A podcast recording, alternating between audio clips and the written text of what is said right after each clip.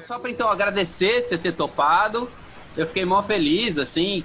É, eu, eu, acabei também conversando com, com o Renatinho, mas eu achava legal é, conversar com vocês separados, né? Porque apesar de vocês serem pai e filho, assim, fica sempre essa coisa muito grudada e eu queria explorar um pouco a história de cada um, sabe? Diferentemente, assim. É, e aí, só, só, só fazer a introdução aqui, que eu, eu sempre tento fazer um exercício de lembrar da onde que eu ouvi falar pela primeira vez a, a, o nome da pessoa, ouvi tocando tal.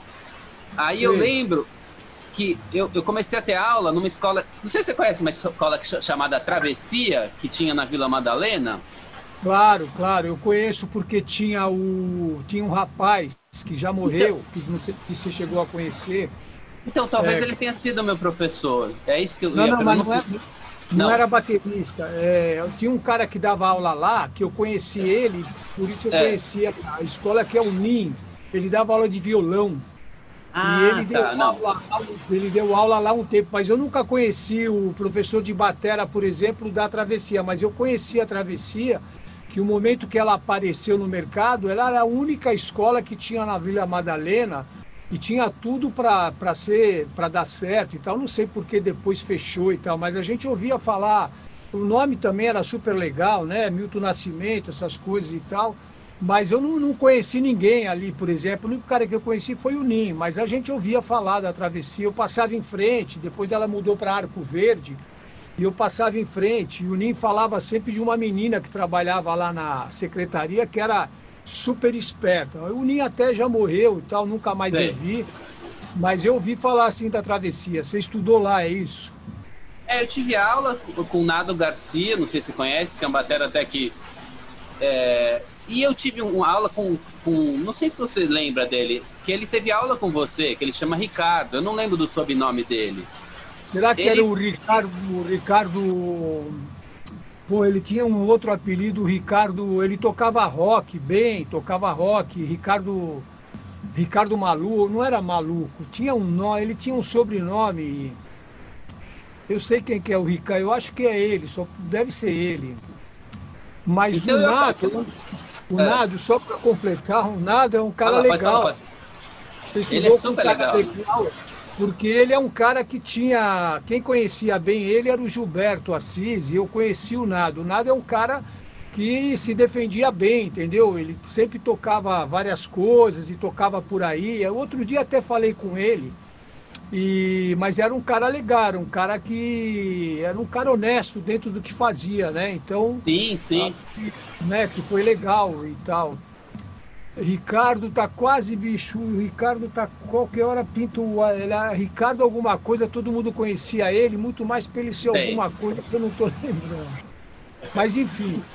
Não, mas só para dizer que assim, ele, ele estudou com você e de alguma forma, acho que ele passava as coisas que, é, para mim, as coisas que você passava para ele, né?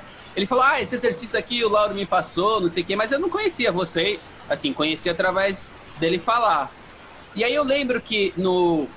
Você lembra aquele é, festival que teve da Drum, que era o Encontro Brasileiro de Bateristas, que teve, tiveram duas edições, né? Lógico que você lembra, né? Você, e aí eu vi você tocando, que acho que foi com a Jasco, não sei. Era... Não, primeiro eu toquei com a é. É, o, primeiro, o primeiro eu não toquei, porque quase é. ninguém tocou. No segundo eu toquei com a Royal Jazz Band, que era uma Isso. banda de jazz tradicional, Isso. mais ou menos. Exatamente. diferente. E aí eu lembro, você tá barbudão, né, assim, e tocando tradition, traditional. Eu falei, caralho, muito legal. Eu tava meio de lado, assim, vendo toda essa coisa da movimentação e tal. E eu lembro que eu toquei no concurso de solos é, que teve, né? Eu era aluno hum. da Vera. E aí, bom, depois teve a coisa de você. Acho que você. Não sei se nessa época você já tocava com Tom Zé ou se foi.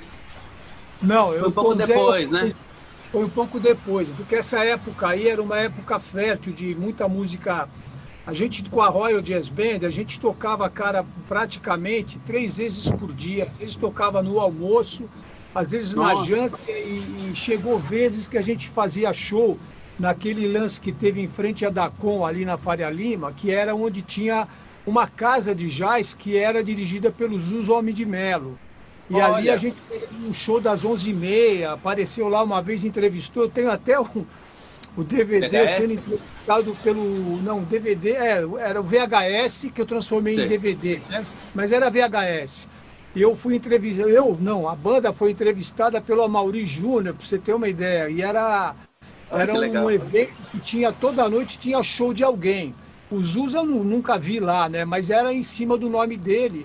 E era uma Sim. casa de gás. Então, às vezes a gente tocava no almoço, bicho, lá na, na Santa Cecília, à noite tocava no shopping, aí para 11 e meia, meia-noite, fazia um show nesse, nessa casa de jazz, na sexta-feira. E a Como chamava essa? Como chamava Você... essa casa? Você lembra? Pois é, quando lembrar, eu estou tentando lembrar o nome da casa, mas era uma casa de jazz que era dirigida pelo José de Mello. Quer dizer, eles usavam o nome dele, alguém colocou ele como responsável e a Sim. gente chegou a tocar. E tinha show. Eu vou depois tentar descobrir o nome e te passo, mas eu não lembro agora. Ah. É, é, tinha um nome, é, a casa tinha um nome ficava assim, bem na, quase na esquina, você de, de frente para casa, você via a Dacom ali da Volks, né? Que nem sei se existe ainda. Bem na Faria Lima, ali na esquina. E eu devo ter anotado em algum lugar assim. E a gente tocou algumas vezes, uma dessas que a gente se apresentou, foi lá o Amauri Júnior fazer uma entrevista que ele botou na Band, acho que era Band e tal. E, pô, era, e era um lugar que eu tocava muito, que tocava muito. Então eu nem tinha pensado ainda que um dia talvez fosse tocar com o, Tom Zé, eu já tinha tocado com alguns artistas, mas nesse Sim. momento assim da, da, da, minha vida, da minha fase, eu estava mais me dedicando, me pesquisando esse lance do jazz tradicional, comprando Sim. vinil agregado, porque a gente tinha uma, uma vida ativa muito forte, né? A gente foi lá para o Cabaré Mineiro, tocar lá com, com o Toninho Horta assistindo, em Minas e vários lugares que a gente tocou, né? Tocamos em Barretos, no lance do, do, coisa de. Não sei como enfiaram a gente em Barretos, aquelas coisas que tinha, não exatamente onde tem o rodeio, né? Mas Sim. tinha uma casa importante lá em Barretos e a gente tocou. A gente tocava todo sábado à tarde, todo domingo à tarde na, na no Amor aos Pedaços, ali em Moema, ficava lotado aquilo. Ali fui, às vezes, e, e, alguns bateras vêm. Então, o Royal Jazz Band teve talvez cinco anos assim de, de muita atividade. E a gente era fixo no shopping Morumbi. Todo sábado a gente tocava no shopping Morumbi. Aliás, coisas que até atrapalhava a minha vida afetiva, entendeu? Sei. sabe, era um problema, porque todo sábado, bicho, e, pô, aí você acaba não mandando substituto, porque o som tava Redondo, super legal, assim, né? É, redondo, aí, sabe, quer dizer. E aí foi, né? Quer dizer, foi uma fase super legal, entendeu? Foi assim, mais de cinco anos que a gente ficou. A gente tocava no Busca Crepe, era uma creperia que tinha bem no finalzinho assim de um andar do shopping. E a Royal Jazz Band tocava lá direto. E era uma formação legal, porque era trombone, clarinete, trompete, aí era piano, guitarra contrabaixo de pau, né? Então era assim um, era um setup assim mais ou menos de, de, de que, fazia um pouco de jazz tradicional, né? E Sim. a gente tocava bem diferente porque a gente não tinha a cultura de uma traditional jazz band, de outras bandas que eram mais fiéis, né? É, a gente tocava diferente, mas os temas, cara, como são muito melodiosos, agradava muito, né? Agradava demais, Sim. porque a música é aquela, né? Quando você ouve uma música que você conhece, sempre você desperta, né? Legal. E, e mas eh, você podia voltar um pouco assim do, do começo da, da sua formação, assim, como eu falei de quando eu comecei a ter aula, eu, eu queria saber um pouco como é que quem foram os seus professores, como é que você despertou assim um pouco para bateria, assim para Olha, na verdade é o seguinte, o que, que aconteceu? Eu nasci, eu nasci meio que dentro da festa, porque quando criança, minha mãe começou depois de um tempo, ela era formada uh, em, acho que se não me engano, em contabilidade, pelo Álvares Penteado, pela, pela, pela escola Álvares Penteado. Mas aí depois de um tempo, meu pai era funcionário público, eu acho que as coisas não deviam, sei lá, ser aquela Brastemp. Eu sei que minha mãe, de repente, talvez já tivesse isso porque ela tinha diploma de conservatório e tal. E ela tinha um sonho de montar um conservatório e ela começou a dar aula em casa, né? Depois que futuramente, mais para frente, que ela montou o conservatório. E nessas daí eu acabei tendo contato com a música, tendo contato, e aí um dia ela botou um cara para dar aula de bateria, que era o Carlão, eu cheguei a ter algumas coisas, ver, me interessei, eu achava legal, porque eu achava legal ficar batucando, né? Ficar sim, fazendo batuque sim. e tal. Em, em, casa tinha um cercado no quintal, e aí eu ia lá na, pô, na cerca, fazia uns batuques e tal. Mas aí passou essa fase e eu, na verdade, estava mais, como eu era um cara que não estudava muito, eu era um cara que estava jogando bola de manhã, de tarde e de noite. E eu ia acabando, né, surgiu expectativa de me levarem para jogar em time, essa coisa toda e tal. E eu estava toda hora vidrado nesse lance de futebol. Então eu acho que eu tinha uns 14, 15 anos, eu não liguei mais para a batera assim. Fiquei e passou.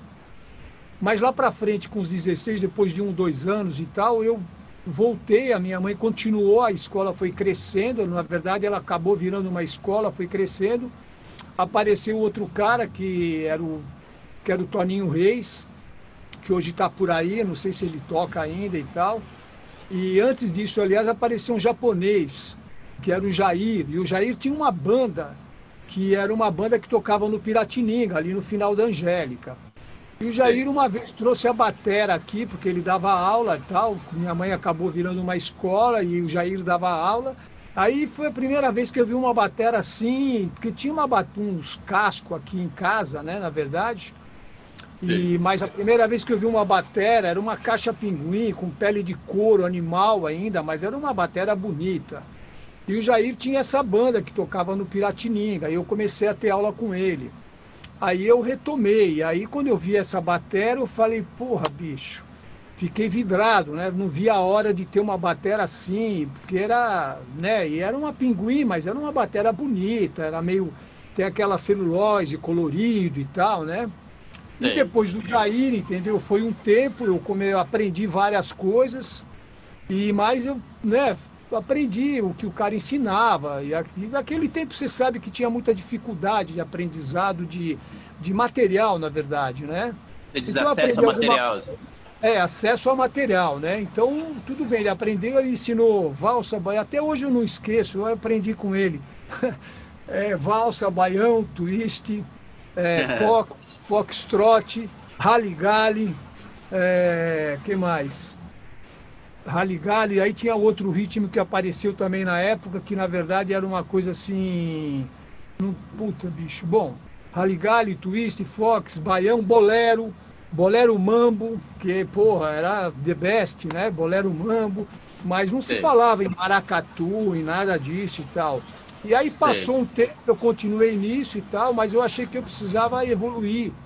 Aí minha mãe chamou um cara chamado Toninho Reis, que na época tocava já, já tocava jazz e tocava por aí na noite, e acabei tendo algumas aulas com ele. Aí começaram as primeiras bandas de, de baile, e tudo na raça, né? Eu pegava aqui uma vitrola de 16 e que tinha 16 rotações, na verdade, é Bugalu, o ritmo que eu esqueci de falar era Bugalu. Ah, tá, tá. Bugalu começou a ser a onda do momento, cucupaco, ticando, cucupaco, ticando, cucupaco, ticando, saca? E, pô, e aí foi, né, foi indo. E aí eu fiquei interessadíssimo nisso. Aí quando ela, minha mãe chamou o Toninho Reis para dar aula, né? Ele veio com essa onda de traditional grip, eu nem sabia o nome nem de uma nem de outra. Porque o primeiro livro que aportou por aqui, é, muita gente vai falar sobre isso da mesma forma, foi o livro do Gene Krupa, né? Que tem é, aquela foto e tal. E aí o Toninho, pô, passou, eu, papamama, essas coisas, né? Pô, papamama, o Jair passou ritmo, mas o Jair não tinha é, conhecimento técnico para passar coisas. O Toninho já era mais descolado, então já passou papamama, não sei o que e tal, paradido, essas coisas, e aí foi indo. E aí eu fui na raça, né? Pegava os, os discos, como eu falei, botava na vitrola de 16 rotações e tirava música de Blood, Sweat and Tears, de um monte de coisa. Comecei a fazer baile, a tocar em baile e tal, mas era um sufoco, né? Eu sabia que precisava melhorar isso. E aí um dia, tocando com, com essas bandas de baile, algumas que, que não, não eram conhecidas, né? A que eu mais famosinha que eu toquei foi o Raio Laser, que era uma banda que tinha já um nome, que trabalhou mais. Tinha uma cantora que é a Nero, que hoje mora no Japão, que também fazia baile legal, a gente tocava. Então foram bandas que, sabe, eu fui fazendo baile assim, mas as bandas famosas da época era o Super Som TA, era aquela banda que ficava embaixo do Amaral Gurgel ali, que tem o cara do trompete, que era a banda Fobos, que o Luiz tocou lá nela. Uma vez eu fui até Sorocaba, que o Luiz ia sair da banda, aí eu estava almejando entrar na banda e tal, mas eu também Sim. acabei não, não, não, dando certo em termos de horário, essas coisas e tal. Então tinha banda, muitas bandas famosas, que hoje a gente, se falar, nem, nem vai ouvir. Mas uma delas era o Super Som. Às vezes eu ia no Clube Sim. Pinheiros, meus amigos iam para procurar as minas e para beber e ver as minas e tal. Eu só bebia e ficava vendo a banda de baile. Quem era o batera era o César, que durante muitos anos trabalhou na Ordem dos Músicos no Brasil, né? Você chegava lá para tirar carteira e tal, o César estava lá, ele era um cara, um cara super importante, um baterista legal. Depois de muitos anos eu dei aula até pro irmão dele, cara, falei, bicho, e eu nem sabia como é que eu estava crescendo, fiquei feliz da vida, né? Eu fui o cara que ainda passou pelo exame da ordem, sabe? Fiz exame na ordem dos músicos para tirar carteira com, com o Tércio, o Bolo Fofo, que era da, da orquestra do Osmar Milani. O exame foi para valer, fiz teoria com a Undine, entendeu? Exame mesmo, entendeu? O cara mandou ler e tal. Depois virou bagunça, né? os exames da ordem. Mas aí foi nessa de tocar baile. E aí numa dessa daí, minha mãe continuava com a escola. Um dia eu tô lá andando de Fusca. Meu pai descolou um Fusca, ele me emprestava, às vezes porque eu também não tinha carro. E era, era momentos difíceis e tal. De repente eu ouvi no rádio que, pô, abriu a escola do Zimbutril. Rua Araguari 42. Eu falei, pô, cheguei em casa, falei com a minha mãe que meu pai não tinha muito esses diálogos, que ele era diferente, ele ouvia música sertaneja tal. Aí minha mãe, que era ligada na música, falou, ó, abriu a escola do Zimbo Trio e tal, pô, acho que não sei o que, era caro pra cacete pra gente, né? Eu lembro que a é. primeira mensalidade era 275 reais, então, é, 275 cruzeiros. Eu acho que hoje seria assim, tipo, vai, 750 reais, por exemplo, uma mensalidade é. ali, 850, e minha mãe dava aula, meu pai era funcionário, não era fácil. E aí eu consegui estudar ali, entendeu, um tempo, e foi quando eu conheci o Chumbinho, né, depois o Rubinho, e através do Toninho eu conheci também o Jorge Miller, que era um argentino que dava aula particular, Aí eu fui atrás do cara também, porque tive aula de vassoura com o cara, ele já faleceu. Depois eu tive aula com o Dirceu também, porque se falava muito do Dirceu, um leitor. E o legal do Dirceu, cara, veja como são as coisas. Eu estudei no clã com o, Rubi, com o Chumbinho, depois com o Rubinho. E quando eu tive aula com o Dirceu, eu não sei. Uh, sei, existem coisas que a vibe rola, né? Que, a, que existe aquela coisa positiva. Chegou uma época, o, o Dirceu começou a tocar com a orquestra do Nelson Aires no antigo extinto Opus 2004. Não sei se você ouviu falar do Opus. Já, já, já, já sim. E aí tinha o Opus na Consolação. E aí toda segunda-feira tinha a Big Band do Nelson Aires. E o batera era o Dirceu. E o Dirceu chegou para mim e falou, bicho, quer ir lá ver a orquestra, quer assistir a orquestra e tal, você vai lá, senta do meu lado para você ver como é que é esse lance da leitura. Cara, toda segunda-feira eu ia lá, sentava aqui aqui do lado do Dirceu. Qualquer coisinha que tinha o Dirceu, eu falo, tá vendo, bicho? Porra, quase que eu dancei. Porra, tá vendo, bicho, como é que é? E pá. E ele lendo aquela puta Big Band, quer dizer, cara, era assim uma dádiva, porque você via em loco muitas coisas, né, que ele falava. É, coisa rolando né? mesmo, né? É, a coisa pegando, né? Então aí eu tive aula com o Dirceu e foi legal, né? E Sei. futuramente, depois disso, mais recente, quando o Bob chegou no Brasil, eu ouvi falar que tinha um americano aqui, claro, né, bicho? Eu sou fuçador. Aí eu fui lá e, porra, tive umas aulas com o Bob White, que foi legal. Mas eu acho que, que o Dinho também, eu passei pelo Dinho, Dinho Gonçalves, né? Que era um cara também que tocava muito bem, ele tinha um, um grupo é, muito legal e todo mundo falava do Dinho, né? Então eu cheguei a ter esse contato com o Dinho também, algumas aulas. E era assim, né, cara? Era o problema de grana, então não dava para você ficar fazendo um pit stop num lugar só. Então tive várias aulas e tal. O legal é que como eu acabei é, me apaixonando demais por todo esse universo musical da bateria e tal, eu continuei pesquisando.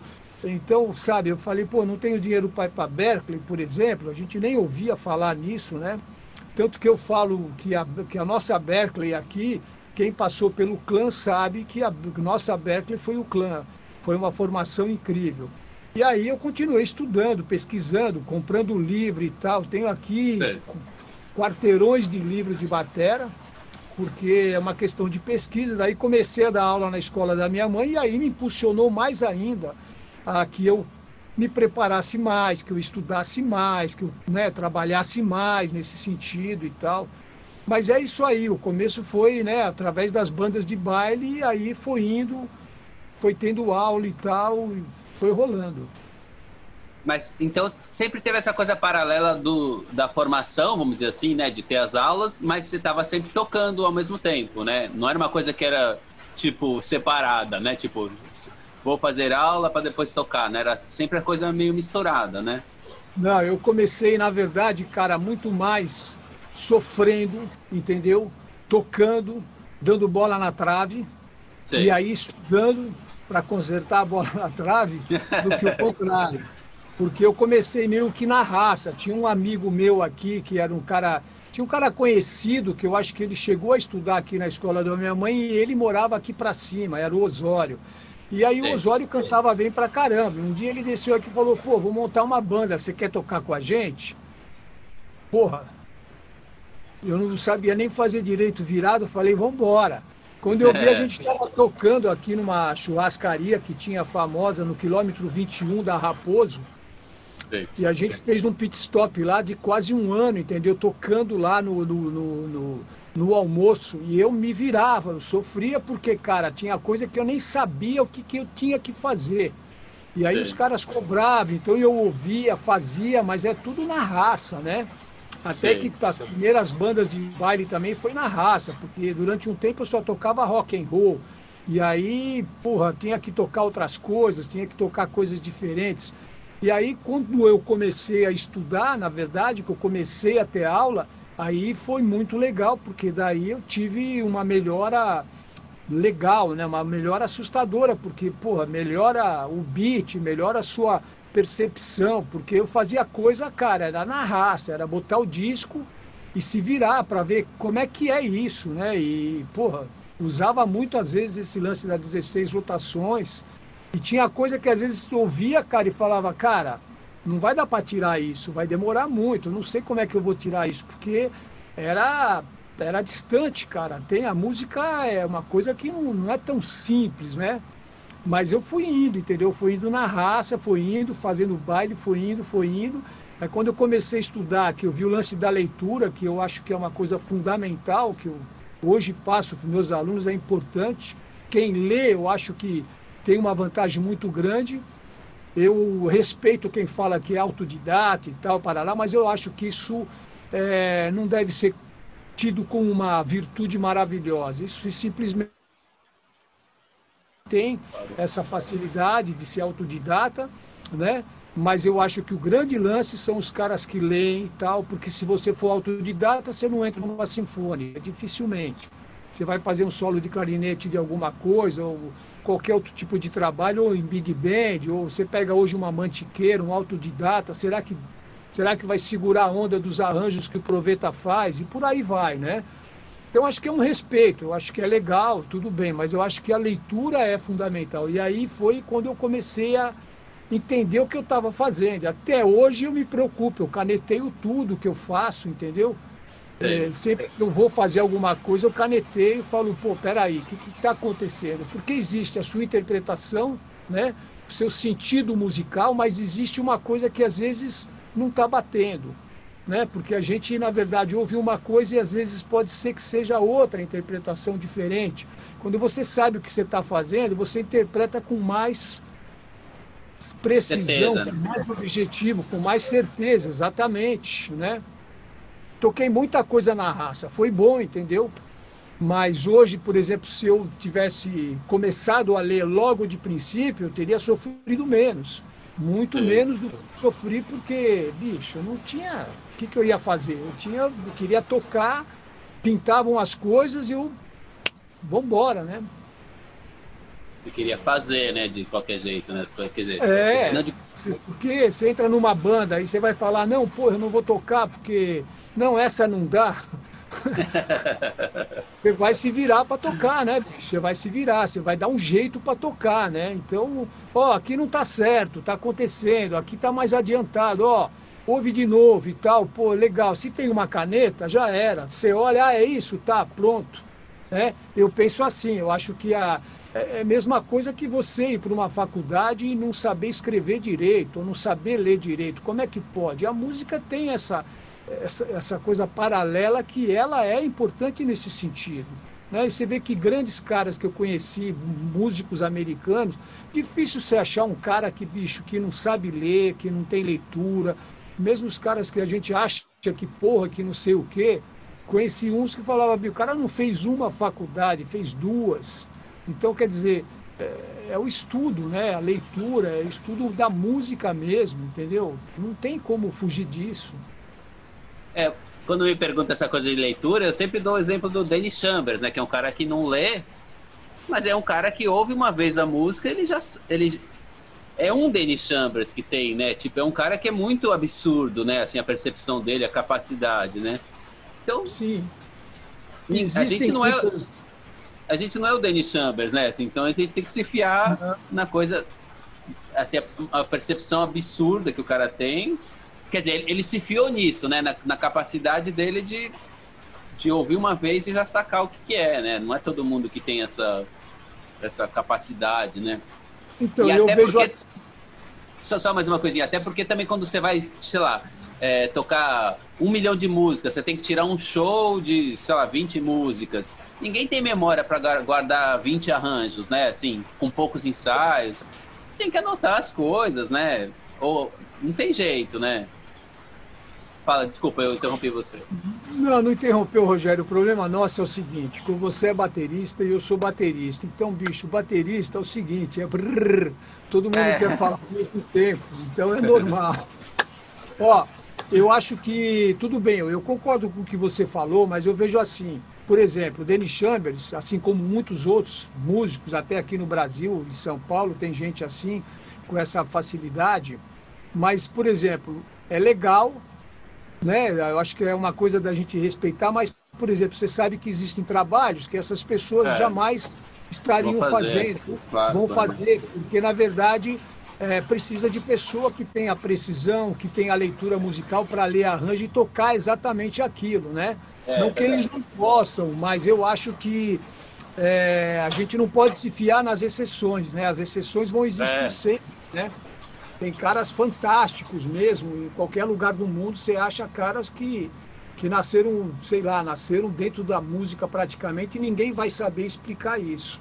Mas eu acho que o estudo, quer dizer, o que existe dentro da realidade, que é a maioria, né, na verdade, é o trabalho musical, o trabalho da leitura, o trabalho da, da sua conduta como profissional de entender o que está acontecendo. Total, não, total, concordo. Era isso que eu estava querendo dizer, né? Que era uma coisa de uma exceção que não, não dá para você se, se pautar, né? Ou, ou, pela exceção, né? Você tem que. É, no que é o normal das pessoas. Né? É. Eu já vi nego falando, ah, pô, Denis Chambers não lê nada e tal. Porra, bicho, tudo bem, Denis Chambers não lê nada, mas o Denis Chambers é o Denis Só tem um, né? É, só tem um, cara. Né? E, e, às vezes as pessoas esquecem de dar uma olhadinha no espelho e falar, bicho, olhou, olha, você não é o Denis Chambers, se liga, brother. É, total. É, é uma coisa... Isso. Total, é. Aí eu queria é, perguntar uma outra coisa, agora que a gente começou a falar da coisa do, do estudo, tudo, é, que eu até comentei um pouquinho no começo da nossa conversa, dessa questão do excesso de, de material, assim, né? De coisas. Sei lá, você entra no YouTube tem muita coisa interessante, mas é que às vezes não são coisas que são importantes é, naquele momento para você estudar, né? Assim, são coisas que são legais, mas acaba dispersando um pouco é, sei lá, às vezes tem pessoas que têm problema de coordenação, por exemplo, você não vai ficar pegando aquele um gospel show, não sei o que, uma coisa que não, não é exatamente necessário naquele momento, né, assim. Então é importante a gente ter uma avaliação da onde a gente está e do que, que a gente precisa, né, para fazer os trabalhos, né? Assim, é, eu queria que você falasse um pouco disso, de como que é assim, a gente é, escolhe o que, que a gente vai estudar, para onde que a gente vai olhar, né? No momento que a gente vai estudar, quais coisas que para você são importantes, assim, a gente, o músico que está trabalhando por aí desenvolver. É, eu vejo da seguinte forma, olha, eu acho que, claro, que hoje a internet é um uma mão na roda, né? Mas eu acho que a internet, na verdade, deixa muito claro a necessidade das pessoas, entendeu? Quem está estudando, ou principiando, digamos assim, ter um professor. Porque existe muitas coisas gratuitas e muitas coisas, e são coisas até legal quando você vê um cara fazer, mas acontece que isso às vezes não serve para a pessoa, não serve para mim, talvez né, não serve para você. E a gente fica suscetível a pegar tudo que a gente vê e aparece. Isso tem acontecido muito. E eu acho que isso, de uma certa forma, trava o desenvolvimento pessoal. É como você falou, quer dizer, uma coisa serve para um, não serve para outro e tal, e as pessoas às vezes não sabem, não chegaram no nível de entender o que, que é necessário, o que eu preciso e o que eu não preciso.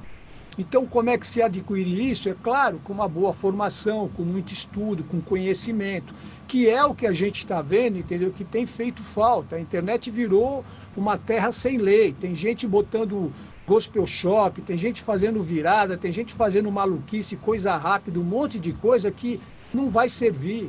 Porque a música é soberana, a música pede determinada coisa e você tem que enxergar, ouvir e fazer o que a música pede. Esse é o bom músico, esse é o bom baterista, esse é o bom cara que vai funcionar em qualquer situação. Você quer fazer um trabalho maluco, você faz um trabalho maluco, mas você é ciente do que você está fazendo. O seu trabalho instrumental, o seu trabalho é assim, assado, sei lá, é 5 por 8, 11 por 16, está tudo bem, mas é o seu trabalho, você tem consciência. Agora, se você realmente vai tocar, quer tocar, você tem que, evidentemente, ter disciplina e a disciplina é adquirida através de conhecimento, de muito, né, de, de, muito relaxamento num monte de coisa, de você saber exatamente os caminhos, né? Que caminho eu vou seguir? Não pode ser qualquer caminho.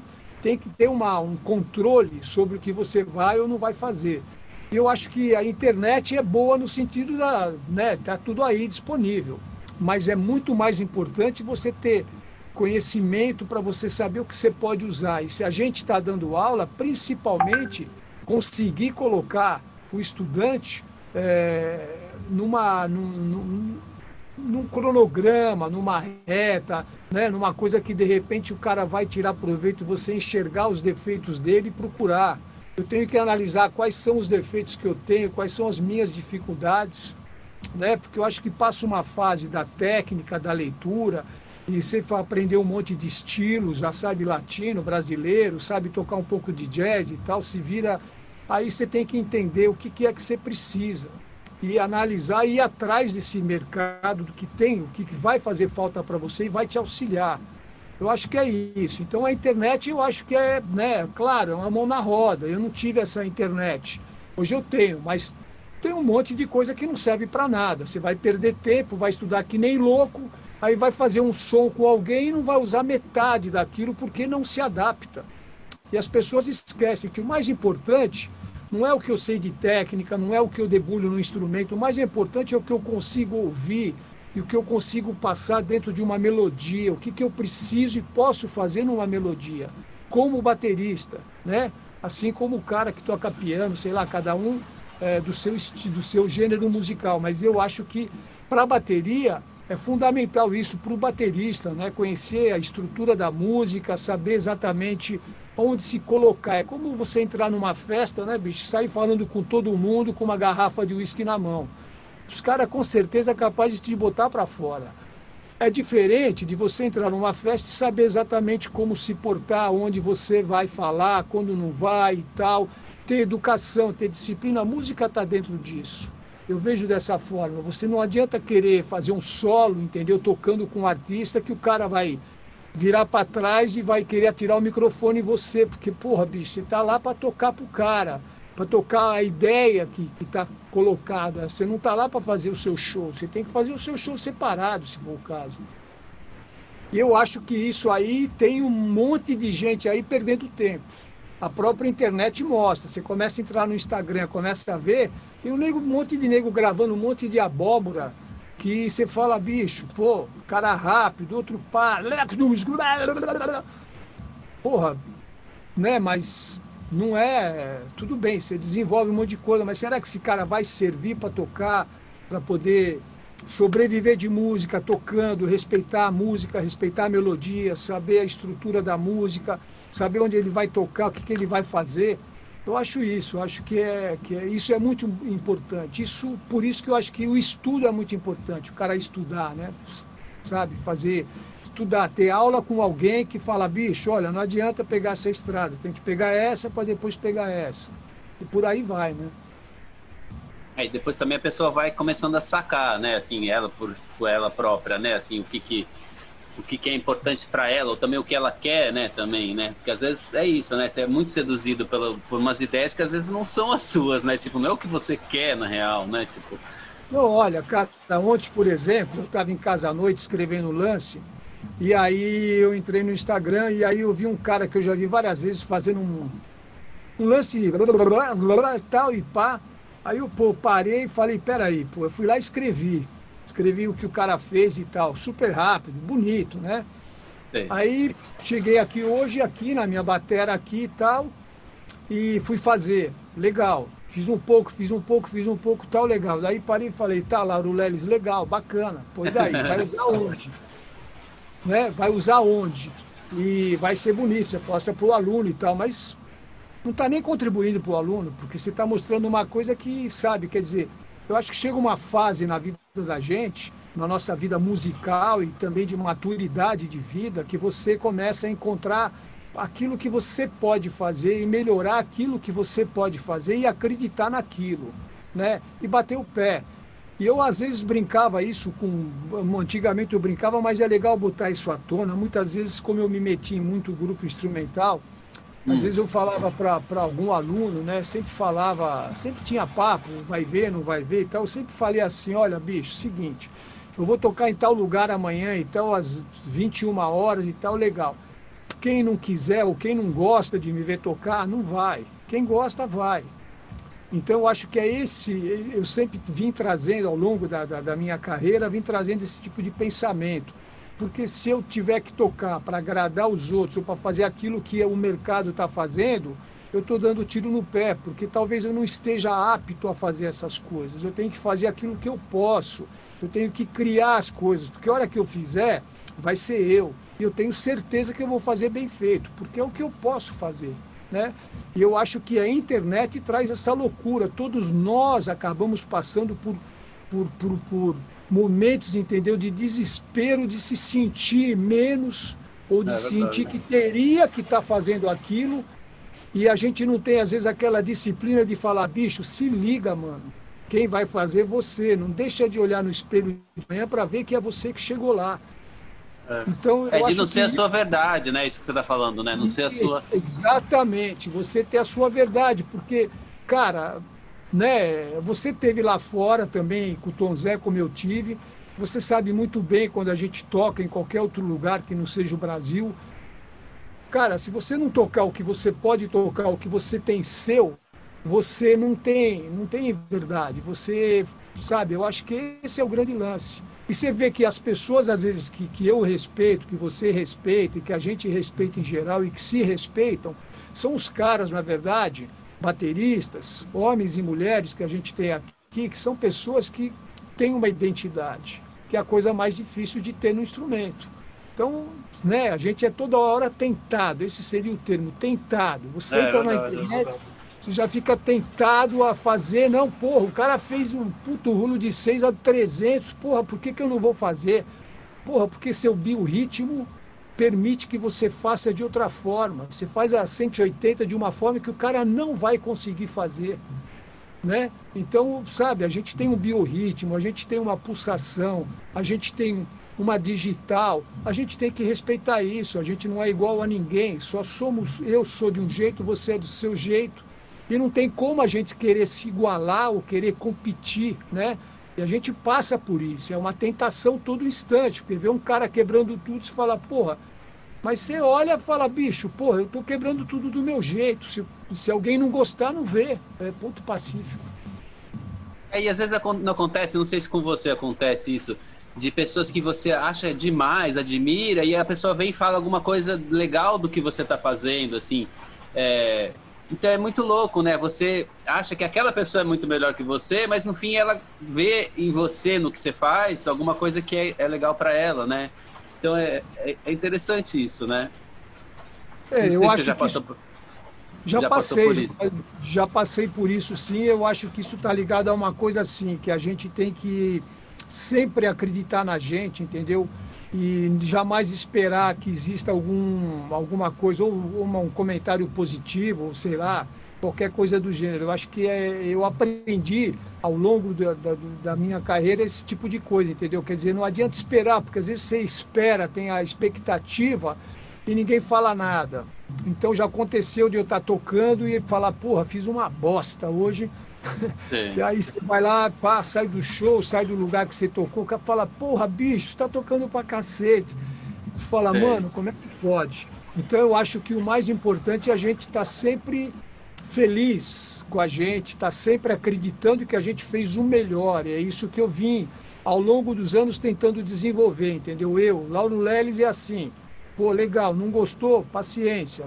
Sabe? A gente tem que abrir a cortina e, sabe, falar, pô, é meu show, eu sou, né, tocar e ter fé nisso, acreditar sempre, entendeu? Nunca achar que o que você fez não tá bom. Lógico que você tem sua autocrítica e tem que respeitar, né? Para isso você estuda mais. Bom, Lauro, a gente não podia passar por essa conversa aqui sem falar do, do trabalho do Tom Zé, né?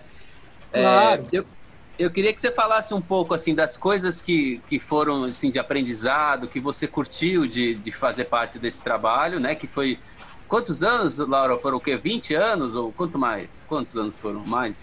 Olha, na verdade, foi assim, em 92 que o David Byrne achou o material dele, a gente de 92 para 2012 deu o quê? Deu 30 anos, eu acho. É isso? Ah, é verdade. Foi... Deu é 92, 30... É. 92 não, foi o 20. show. Fala. Não foram 20? Porque. É, 92 para 2002, 10 anos. Para 2012 foram 20 anos, não é isso? É, eu acho que é isso. Sei lá, é, não, tá certo. É de, dois, ó, de 92 a 2012 foi quando eu parei. De 92 é, é. foi quando fez o primeiro show que a gente foi para os Estados Unidos. Ah, que legal. Fez, fez a primeira turnê e tal, que o David Byrne tinha achado o material dele e tal. Antes disso eu já tocava com ele, a gente gravou Nave ah, tá. Maria, tá. né? Ah, né, já... que é muito que é uma levada muito interessante, né? Assim, muito é, emblemática, né? Porque também começa a música com a, com a levada, né? E aí entra aquele riff em cima. Isso. É... Ah, se você puder Isso. falar um pouco da criação desse, dessa levada aí. Então, e, muitas e coisas Fala, só, só para também falar, pra você falar das coisas que você acha legal, né, nessa resposta toda aí, é, que você achou legal de participar do trabalho, e as coisas, os shows mais legais, assim, que você lembra de ter feito e, e que estão na sua memória aí. Olha, o lance, o, o, lance começou, na verdade, com o Milton Belmudsky, né, que me levou para tocar com ele. E Sei. nessa época ele estava desenvolvendo o LP, o Nave Maria, que era LP ainda no estúdio do Três do Rio. Então a gente se encontrava toda noite, sem cachê, sem nada, e gravava, gravava experimentalmente ali. E ali, acho que foi até no sábado à tarde que nasceu a levada do Nave Maria. Que ele pedia, faz isso, faz aquilo, faz aquilo outro e tal, mas eu acabei criando uma levada que acabou funcionando, né? E Sim. foi assim com Nave Maria, foi assim com Cilindrada e tal. E o que me, me despertou interesse foi justamente que eu sentia assim que existia uma liberdade, de, porque como ele nunca escreveu para batera e acho que também não escreveu para você nunca nada de batera, é, ele não escrevia para batera, então bicho, você fica à vontade de criar em cima das, do que ele fala e você vai arrumando de um jeito, né? Sim. Então ali tem coisas que eu tenho o maior prazer de ouvir, por exemplo, que é a própria Nave Maria, que é, é Cilindrada, o um monte de coisas que foram feitas no estúdio. Depois são vários CDs que eu gravei com ele, né? Que primeiro foi o vinil, que foi o Nave Maria. E foi legal porque era uma coisa assim que eu sentia que você tinha liberdade. Então, é, liberdade de você fazer uma levada, de você criar, porque o Tom Zé não está ligado se você faz um cachumbundo diferente, alguma coisa, desde que você não derrube ele, né? Então eu fui criando, fui fazendo coisas e eu fui me integrando, me entregando, me integrando no, no trabalho de uma forma que eu sentia que era uma banda que, porra, que tinha a ver comigo, no sentido do que eu ia fazendo.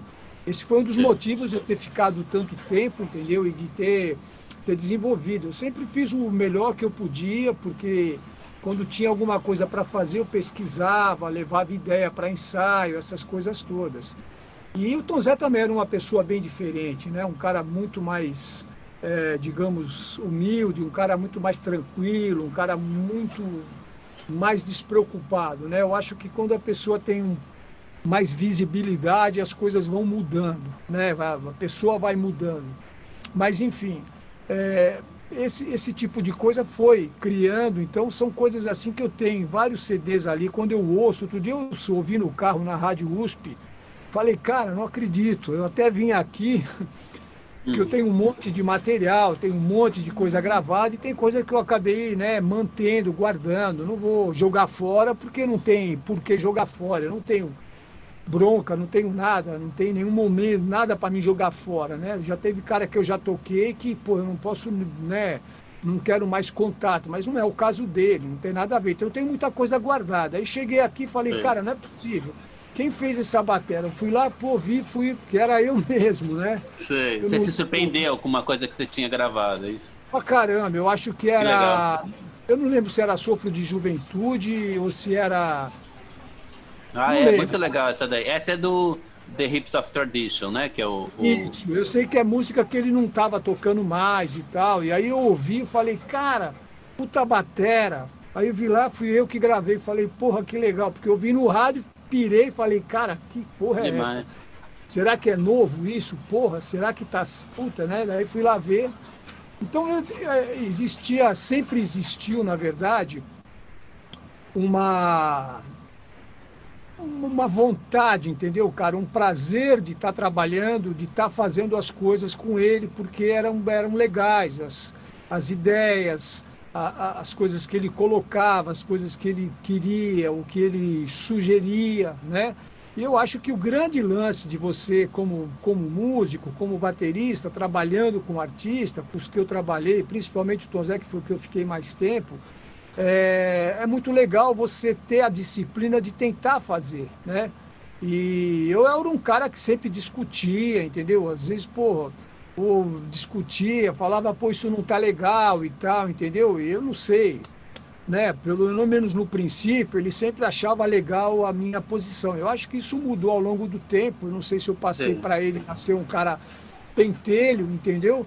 Mas eu sempre dei opinião, sempre dei palpite, sempre me coloquei, entendeu, numa posição de, de querer fazer as coisas, de querer fazer as coisas melhores. Você falou em show, né? Porra, muitas vezes o Tom Zé queria re... mudar o repertório do show, porque a gente ia em show de festival, que tinha um monte de banda tocando tudo igual. Ou rock, eu não sei o que e tal. E muitas vezes o Tom Zé ficava ali e falava, não, porra, vamos, vamos tocar aquela, vamos tocar outra, vamos tocar não sei. Eu era o primeiro cara que chegava e falava, bicho, o teu som é do caramba, cara, vamos tocar o repertório que a gente está preparado para tocar, que a galera vai pirar, porque o som é demais. Não foi nenhuma, nem duas, nem três, foram várias e várias vezes. Até no Rock em Rio, que o Tom Zé chamou a gente na hora do almoço para falar, porra, bicho, vamos tocar não sei o que e tal. Os caras da banda falaram, porra, lá não vai lá falar com ele, porra, como é que eles vão fazer Sei. isso e tal. Eu fui lá, conversei, conversei, conversei, a gente foi lá e fez o show que já estava programado para fazer, entendeu? Porque eu sempre acreditei no trabalho, sempre fiz isso com o maior prazer, é, com o maior tesão, com a maior boa vontade, entendeu? Sempre foi a minha forma de trabalhar. Quando eu faço alguma coisa num grupo, eu me entrego e me integro da melhor maneira possível. Agora, claro, né, sempre existe blá blá blá de banda, sempre existe lelelé, entendeu? Isso, isso a, a vida inteira vai ser assim com qualquer banda. Aí a gente fez shows assim, sabe? Show, por exemplo, show de Montreux, na Suíça. Eu, aquele porra, aquele do filme, né? O do filme, né? E do filme. Quando eu, quando eu comecei a tocar batera, pouca gente sabe disso, é, não sei porque eu ouvia jazz. E um dos discos que eu ouvia na salinha que agora não existe mais aqui do lado, que ela foi reformada, tinha um disco que era só isso aqui, era Oscar Peterson, Ed Gomes e Matt Morrow na batera. I don't speak English very well, ok? Take it easy, brother. Okay. no problem. Então, o Matt, Matt Morrow era o batera, Ed Gomes era o baixista, que depois tocou muito tempo com Steve Gadd e o Oscar Peterson. Era uma é um capa gênio, azul. Né? Um gênio, uma capa azul que eu tenho guardado aí até hoje, Festival de Jazz de Montreux. Eu ouvi aquele CD ali, por a jazz, pô, era longe de, da minha possibilidade ali no momento. E longe de pensar que um dia estaria em Montreux, cara. Quando chegou em Montreux, falei, cara, lembrei do, do disco e tal. E teve emoção, aquele né? problema. Né? É, teve aquele problema que teve na passagem de som e tal, parará. Mas foi mais um show, por exemplo, que corria o risco da gente mudar o repertório, não fazer as coisas, porque o Tom Zé estava puto da vida, grilado e tal. Enfim. E foi mais um show, por exemplo, que foi um show super legal e que eu consegui, entendeu? Falar para não é que eu consegui, mas eu fui uma das pessoas que falou, bicho, o som tá aí, vamos para cima que esse é o som, e ponto final. E a gente fez um puta show. Lá em muitos outros lugares, em muitos outros países, entendeu? É, quando a gente tocou no, no, no, Summer Stage, no Central Park, em Nova York, foi uma das primeiras vezes que a gente tocou. O próprio Teatro Generales, que ficava na Suíça, que foi a primeira apresentação dele em Zurique, foi nosso, nosso primeiro momento lá fora a gente chegou, cara, com a cara e a coragem de fazer aquilo. Eu lembro que ele estava preocupado de querer achar alternativas, entendeu? Você sabe que ele muda muito as coisas, ele de repente chega num lugar e o hotel é verde, era vermelho, virou verde, ele pô, muda o repertório, vai, sei lá. Acho que é o lance do artista, cada artista tem a sua a, a, a sua forma de, de, de, extrapolar os seus sentimentos, né? Cada um é de um jeito. Eu acho que a gente tem que respeitar e ponto final. Mas eu sempre brigava para manter o repertório. Então tem shows assim memoráveis. O, o show da, da, da, Suíça, eu tenho ele todinho gravado e tal. Ah, que legal. Você tem registro. Tem o registro. E como deu aquele problema, qualquer hora eu ponho na internet. Eu não ponho porque, sei lá, mas quando deu aquele problema, por exemplo, né, o, porra, que teve uma briga e não sei o que, os caras se desaveram, né, teve um problema, eu grudei no cara do, do, do som e falei, cara, é, você pode me dar uma cópia, porque sempre eu, como batera, sempre fiz isso. Todo lugar que eu toquei, qualquer tipo de trabalho que eu fiz, ou eu gravei, tentei gravar, ou levei uma câmera, ou levei áudio. Isso foi a minha ah, vida tá. inteira com o Tom Zé foi a minha vida inteira com tudo. Por quê? Porque daí eu chegava aqui, ouvia no dia seguinte, um dia depois ou tal, e analisava eu. Para ver o que eu podia toquei. melhorar e tudo? Exatamente. Andamento, dinâmica, colocação, fraseado, eu sempre fiz isso. Até hoje, a gente tocou sexta retrasada no, no Off Jazz, eu tenho um trio agora que chama Blues, é, Beatles in Jazz. É um pianista ah, que, que eu toco há um tempo, que é meio doido, e ele faz uns arranjos mais atonais e tal para tocar músicas dos Beatles, porque é mais fácil de vender. Então a gente tocou lá e tal. Eu gravo, cara, eu gravo. Nem que eu apague depois, mas eu gravo para saber como é que foi, o que, que aconteceu. E quando eu não gravo, eu fico pé da vida, entendeu? Porque a única forma de saber o que você fez é você ouvindo, né? E eu tenho muita coisa gravada de shows do Tom Zé aí, nossa, tem coisa pra cacete.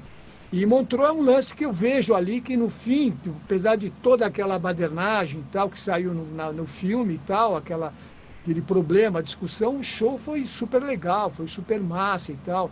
Então é um show que eu me orgulho pela minha, pela minha cultura de ouvir falando né, em francês e tal, e com vocês, Matt Morley e tal, não sei o quê é, Festival de Jazz de Montreux, porra. E a gente. De repente você tava lá, né? É, você tava lá fazendo.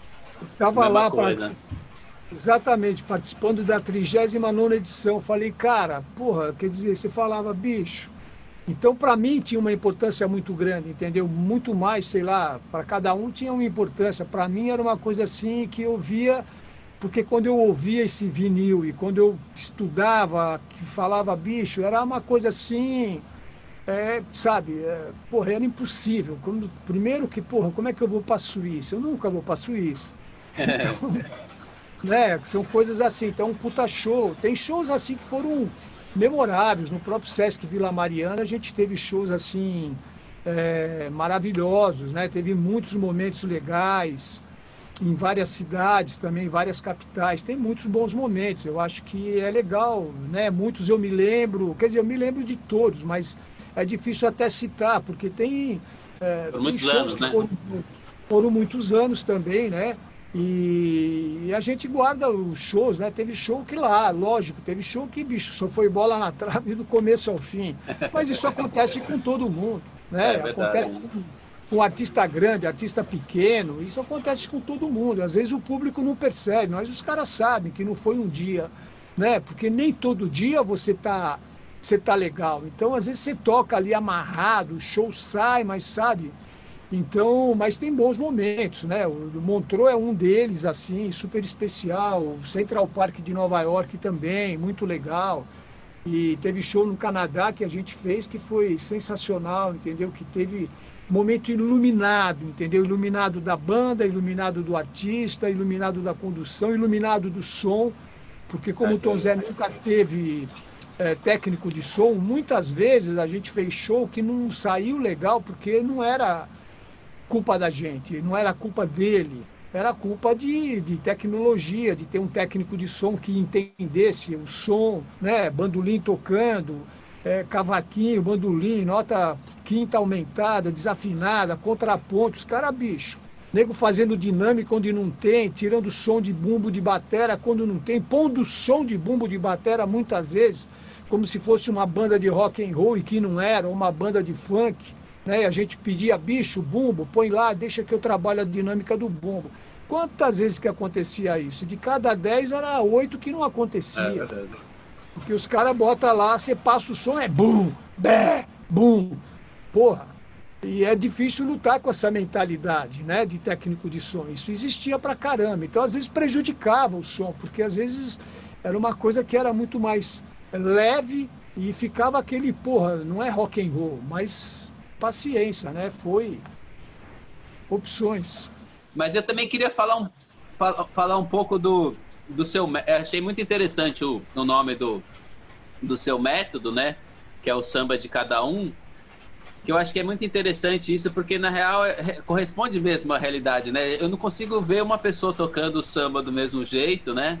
E não sei se Sim. tem um jeito certo ou um jeito errado de tocar samba, né? Acho que o jeito certo é o que as pessoas conseguem dançar ou balançar, né?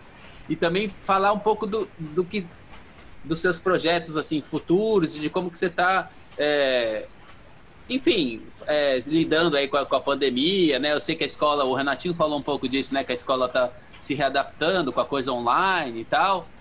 Então é, na mesma uma mesma pergunta embutida aí alguns, algumas coisinhas aí Ó, o, o, livro é o seguinte: o livro é uma coisa que tem a ver com a minha cultura musical, da minha formação. Lembra que eu falei no começo do papo que eu sempre fui.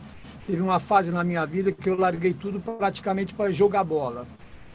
Eu joguei bola em tudo que você pensar de time aqui da região. Jogava bola na várzea tal, jogava em time.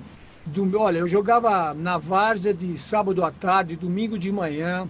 Eu ia para jogo no interior de quinta, quarta, eu jogava tudo instante, até que o dia eu fraturei o tornozelo, o perônio e diabo a quatro é, num estádio em Carapicuíba. E acabou a carreira, demorei acho que uns dois anos para voltar a jogar.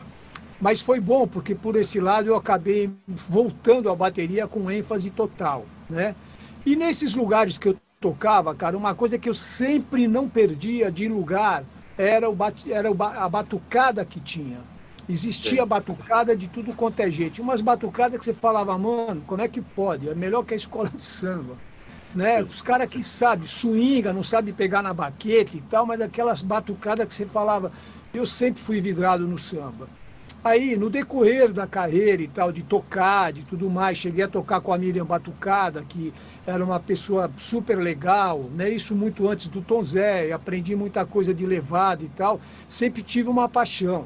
E aí, como eu comecei a dar muita aula, dando aula sempre com a escola e paralelo com o Tom Zé, antes até dele eu já estava dando aula, eu cheguei uma hora que falei, cara, pô, preciso fazer alguma coisa e deixar um legado, né? Deixar um, vários, sei lá, mas fazer alguma coisa legal. E aí eu pensei, né? Olhei, olhei, olhei, quer dizer, falei, porra, o que, que é que a gente tem?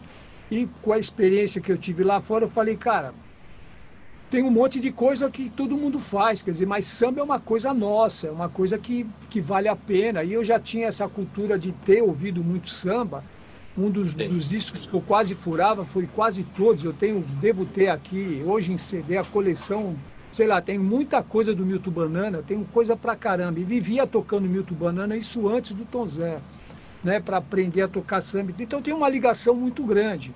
E aí comecei a me desenvolver. E outra coisa que acontecia, eu sempre, durante muito tempo, eu frequentei dois lugares. Um, de sexta-feira, eu ia toda sexta-feira no Camisa Verde Branca, ali na, na Barra Funda meus amigos iam para beber e procurar menina. Eu ia para beber e para ouvir a escola de samba, que é uma, um pedaço do Camisa Verde que toca lá.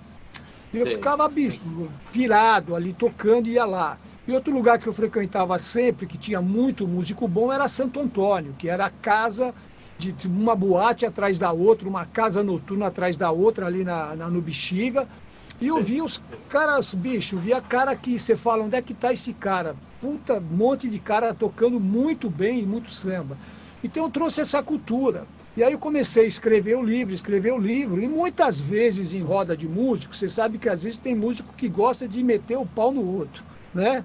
Em vez de falar e tal, e pai, eu acho que a minha geração tem uma ética, eu acho que até muito melhor, né? Mas a gente, muitas vezes eu convivi com muita gente que às vezes ficava criticando. Não é meter o pau, não é um termo legal, mas criticando. E muitas vezes, algumas vezes eu ouvia assim, pô, não sei quem, puta cara de nome que eu respeitava, o cara falou assim, pô, ah, o cara toca pra cacete, toca ali, mas o cara não toca samba. Tá, tudo bem. E o cara tocava samba. Eu falei, porra, mas esse cara toca samba pra cacete. Se ele não toca samba, quem é que toca samba? E aí eu cheguei à conclusão, falei, cara, quem toca samba é escola de samba, tem 200 caras fazendo samba, vai dar certo, né? tem 200 caras, tem tamborim, quer dizer, né? Então, pô, quem toca samba é escola de samba. O baterista faz uma adaptação para a bateria, que é um instrumento de múltipla percussão, e que cada um monta o seu setup do jeito que acha né, legal. Uns usam isso, outros aquilo e tal, tudo bem, bacana. Então cada um toca do seu jeito. E aí eu falei, pô, é o samba de cada um, cara, porque não adianta querer tocar. Quem toca samba é escola de samba, porque ela foi voltada e tem isso, e ela tem chacoalho, e ela tem tamborim, e ela tem tamborim para levar à escola, ela tem agogô para fazer os agudos, enfim, ela tem caixa, ela tem o surdo de terceira, tem o surdo de segunda, tem o surdo de primeira, tem o, né, tem o surdo de corte lá, o de terceira, enfim. Falei, cara, como é que a gente reproduz isso? É impossível. Então a gente tem só quatro movimentos, direita, esquerda, direita, esquerda, embaixo, quer dizer, não dá para fazer milagre. E eu falei, cara, e aí você vê um cara fala que não toca. Eu falei, cara, quem não toca samba é o cara que nunca tocou. Ou o cara que às vezes não tem o sotaque, o swing para tocar samba. Mas você pega metaleiro aí tocando samba e tocando bem.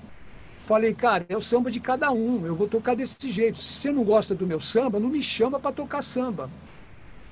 Foi daí que eu parti para o nome do livro. E aí o livro foi desenvolvendo ideias próprias, ideias baseadas em coisas que já existem, é claro, porque eu não vou inventar uma batida de telecoteco, ela já existe. Né? Agora, a forma como eu coloquei ela no livro é uma forma diferente. Eu não estou chamando de telecoteco, não estou chamando de um monte de coisa, porque, na verdade, historicamente, a gente não tem isso formatado de uma forma que você pode falar, isso aqui é telecoteco. Isso aí nasceu nas escolas de samba da década de 30 e nasceram naturalmente. Então existe esse lance do teleco-teco, mas não é uma coisa que você pode formatar e falar, bicho, está aqui. Foi esse cara que fez ou esse cara que criou. Né? Hoje em dia a gente discute quem fez o samba no prato, se foi o Idolfredo ou se foi o, o, Edson Machado. É uma puta discussão, mas não tem esses dados. Então, muitos nomes não tem o dado, né? A gente tem o dado da Bossa Nova, que quem fez a levada da Bossa Nova foi o Milton Banana, porque ele foi tocar no Carneiro Geral com o Tom Jobim. Tudo bem. Mas o resto das levadas de samba é o samba escola, que você adapta, adaptou. Né? Tem caras como o Edgar Nunes Louca, o Bituca, por exemplo, que lançou os primeiros livros disso, contando esse tipo de coisa, que tem coisas aí super legais. Tem o Jucata de Aféria que não tem nem. Você não acha o cara, mas ele tem dois livros de samba maravilhosos. Isso da década de 40 para 50, de 50 para frente. Então falei, cara, o lance é, sabe, você fazer as suas ideias, o que eu sentia de dificuldade para tocar samba no princípio então, uma das coisas que eu enalteci no livro, que eu acho que é muito importante, que eu vejo que os caras não tocam, às vezes, e não swingam, é o equilíbrio. Porque muita gente não tem equilíbrio ao executar o instrumento, a tocar a batera, toca desequilibrado. Não percebe e toca desequilibrado. Pega as divisões rítmicas ou aperta ou alarga dá certo com o metrônomo, mas se você perceber o metrônomo, bota ele a 80 ou bota ele a 40, o que, que existe de um toque até outro? Existe um espaço que não tem metrônomo. Então, quando você vem de 80 para 80 ou de 40 para 40, você tem que ser preciso, porque você vai chegar no outro toque dele. Só que tem gente que nesse espaço faz um monte de, de, corre, de, de correção para chegar aqui. Chega, mas chegou defasado. Quando você bota isso numa gravação, você percebe que ah, houve ou, ou dormiu ou acordou antes da hora, né? que é o lance da rítmica. E o samba força muito isso por causa do ostinato dos pés. Você vê que tem batera que toca samba, às vezes, que ele não consegue mexer os pés esquerdos de forma nenhuma. Ele mexe daquele jeito e salve-se quem puder. Por quê? Porque não tem um equilíbrio para execução, assim como mãos direita, mão esquerda. Isso é um trabalho, cara, que às vezes você leva uma vida para poder melhorar. Por isso que você ouve, às vezes, algum cara tocando com mais sotaque, e às vezes os caras que tocam com mais sotaque são os caras acostumados a fazer isso. Ouvem, tocam, porque para tocar um estilo, você precisa né, tá, ouvir mais esse estilo. E às vezes o cara se mete a tocar coisa que ele não ouve. Toca jazz, mas ele não ouve jazz. Ele vai tocar jazz. Aí vai tocar num bar, vai tocar aqui e tal, toca, mas toca uma merda. Mas aí que tá. Por quê? Porque ele não ouve, não é que ele não pode. Mas não ouve. E tem muita gente assim. E a internet tem culpa nisso. Que o cara pega uma coisa e fala, pô, vou fazer, faz. Mas não tem profundidade, não tem trabalho. Aí que eu falo aquele lance do professor, né? É, que, que é a necessidade. Bom, levando para frente, por exemplo, sobre a escola, a gente reabriu a escola agora, agora em setembro, basicamente, mas tem muito pouca gente, porque as pessoas têm medo de se locomover, que eu acho super natural. E o lance da internet, cara, é um momento de aprendizado, né? Você dá aula na pandemia, você dá aula via online, a gente sabe que existe... Difícil, É, difícil. Existem pessoas que davam aula há muito tempo já pelo Skype, mas quando você pega o Skype hoje e faz, você sabe que tem coisas que é muito difícil. Por exemplo, o áudio no Skype, para você passar um playback, e, e ou pedir para a pessoa tocar para você, ou você tocar para a pessoa, nunca vai chegar à realidade do som, vai ter defasagem. Isso é ruim, porque você às vezes precisa de muita experiência para entender que aquilo não está rolando. Então, quer dizer, uma coisa que a gente, que, que a gente perdeu, eu acho, em termos de bateria de, de aula, que a gente perde ou deixa de ganhar, é justamente quando você dá aula online e não poder trabalhar muito o lance musical. Bota um som para o cara ouvir, porra, via Skype, aqui, o cara ouve lá, aí, você sabe, é uma coisa assim. Então, eu acho que a aula online, a gente teve que sofrer uma adaptação muito grande, muito forte, e de trabalhar muito a mecânica do nosso instrumento, é, ou seja levado, ou seja exercício, ou seja independência, mas de uma forma que também não seja, é, que não crie muita dificuldade no sentido de, de progressão. O cara vai fazendo uma boa, vai fazendo e tal. E claro, quando o cara já é batera, você vai dar uma online, qualquer linguagem que você fala, o cara te entende, tudo bem. Mas um estudante, por exemplo, ele tem dificuldade de compreensão, porque ele não tem o áudio perfeito e é difícil de você explicar às vezes alguma coisa. Você vê ele também, mas você vê de uma forma ali mesmo no Skype, é difícil de ver que o cara está com a mão ou está com o pé, às vezes torce, vai passar batido certas correções. Então eu acho que é. É, é um momento de aprendizado, é um momento, mas eu acho que na música, no instrumento, é, se online fosse uma coisa que realmente fosse prioritária, fosse a melhor maneira, nós já teríamos esse lance online há décadas e décadas atrás. Isso, na verdade, tem coisas que não vão mudar na vida, que é o presencial no sentido do, do, do lado. É a mesma coisa se você botar a sinfônica para tocar agora aqui no Zoom. A gente sabe que vai ter defasagem, não vai estar tá perfeito. Né? A televisão, quando filma, tem um milhão e meio de recursos para poder trazer aquele som para sua televisãozinha lá em casa. Né? E se você tem uma televisão massa, você ouve aquilo com muita qualidade, se tem som, quer dizer, tudo dependendo de uma tecnologia. E o estudante de música é, não tem, nem o professor às vezes tem uma, uma, uma condição tão, tão Técnica, ampla. Né, pra... é. é, e tão ampla, entendeu? A gente aqui, para começar aqui, o Zoom, pô, tava sem som, como é que faz? Então, é, é um momento difícil, é um momento de aprendizado. É um momento de calma, de paciência, para a gente acreditar que é possível fazer o trabalho, é lógico. Mas assim que passar, se Deus quiser, tiver uma vacina, a gente vai poder crescer muito mais, né? Em termos de aula, a gente aprende muito, é um aprendizado geral. Eu acho que, que, é, que é a única coisa que eu poderia dizer disso. A gente está aprendendo ainda, né? Assim como eles estão aprendendo com o vírus, a gente está aprendendo como a gente pode melhorar no dia a dia, porque às vezes você melhora o seu o seu equipamento, mas se você amanhã tem um aluno que não tem um bom equipamento, talvez isso não reflita em nada. Talvez não, não dê resultado nenhum, porque é, as coisas têm que estar encasadas, né? O equipamento tem que ser bom o seu, mas o do seu estudante também, né? Internet também rápido, né? Internet. O internet, por exemplo, cara, os caras te vendem 200. Aqui é, um, aqui é uma reclamação. Os caras te vendem os caras te vendem 240 megas, 300 megas, quando você vai medir, tem 90, tem 80, quer dizer, e não tem para ninguém para reclamar. Quer dizer, é uma coisa assim que eu acho que é da América Latina, tirar proveito do, do, do, do ser humano, do próximo, sempre que possível. Eu, eu, eu, eu não concordo com isso, eu acho que isso a gente é, sofre todo mundo, entendeu? E a gente tivesse uma sociedade mais unida, poderia fazer reclamações sabe, assim, é, porra, fazer um abaixo assinado é, da cidade inteira, porque todo mundo sofre com a internet, porque na verdade eles prometem e não conseguem. E vão levando e vão empurrando. É, a gente vive isso hoje e a pandemia está mostrando essa disparidade que existe em você ser o consumidor e ser consumido pelas empresas do sistema que, na verdade, estão preocupadas em melhorar os seus fundos monetários, né? não estão preocupadas. Assim, ah, estou fazendo live e tal. Eu liguei para Claro, estou fazendo live, está acontecendo isso. Então, não, meu senhor, não, não mas está chegando. Não, mas é a média. Eu falei, a média como, bicho? Como que é a média? Tem 240, está saindo é, o upload estava dando 20. Qual, qual, qual é a média? Então, cara, e a gente esbarra nisso tudo. E às vezes não dá para você explicar para o seu aluno é, numa aula que, olha, está acontecendo isso, porque é, não é culpa dele, não é culpa de ninguém, né? é culpa do sistema que controla a vida da gente de uma forma que a gente tem que ficar ligeiro, sempre que puder reclamar, medir, né? não, não, não deixar passar, né? a verdade é essa.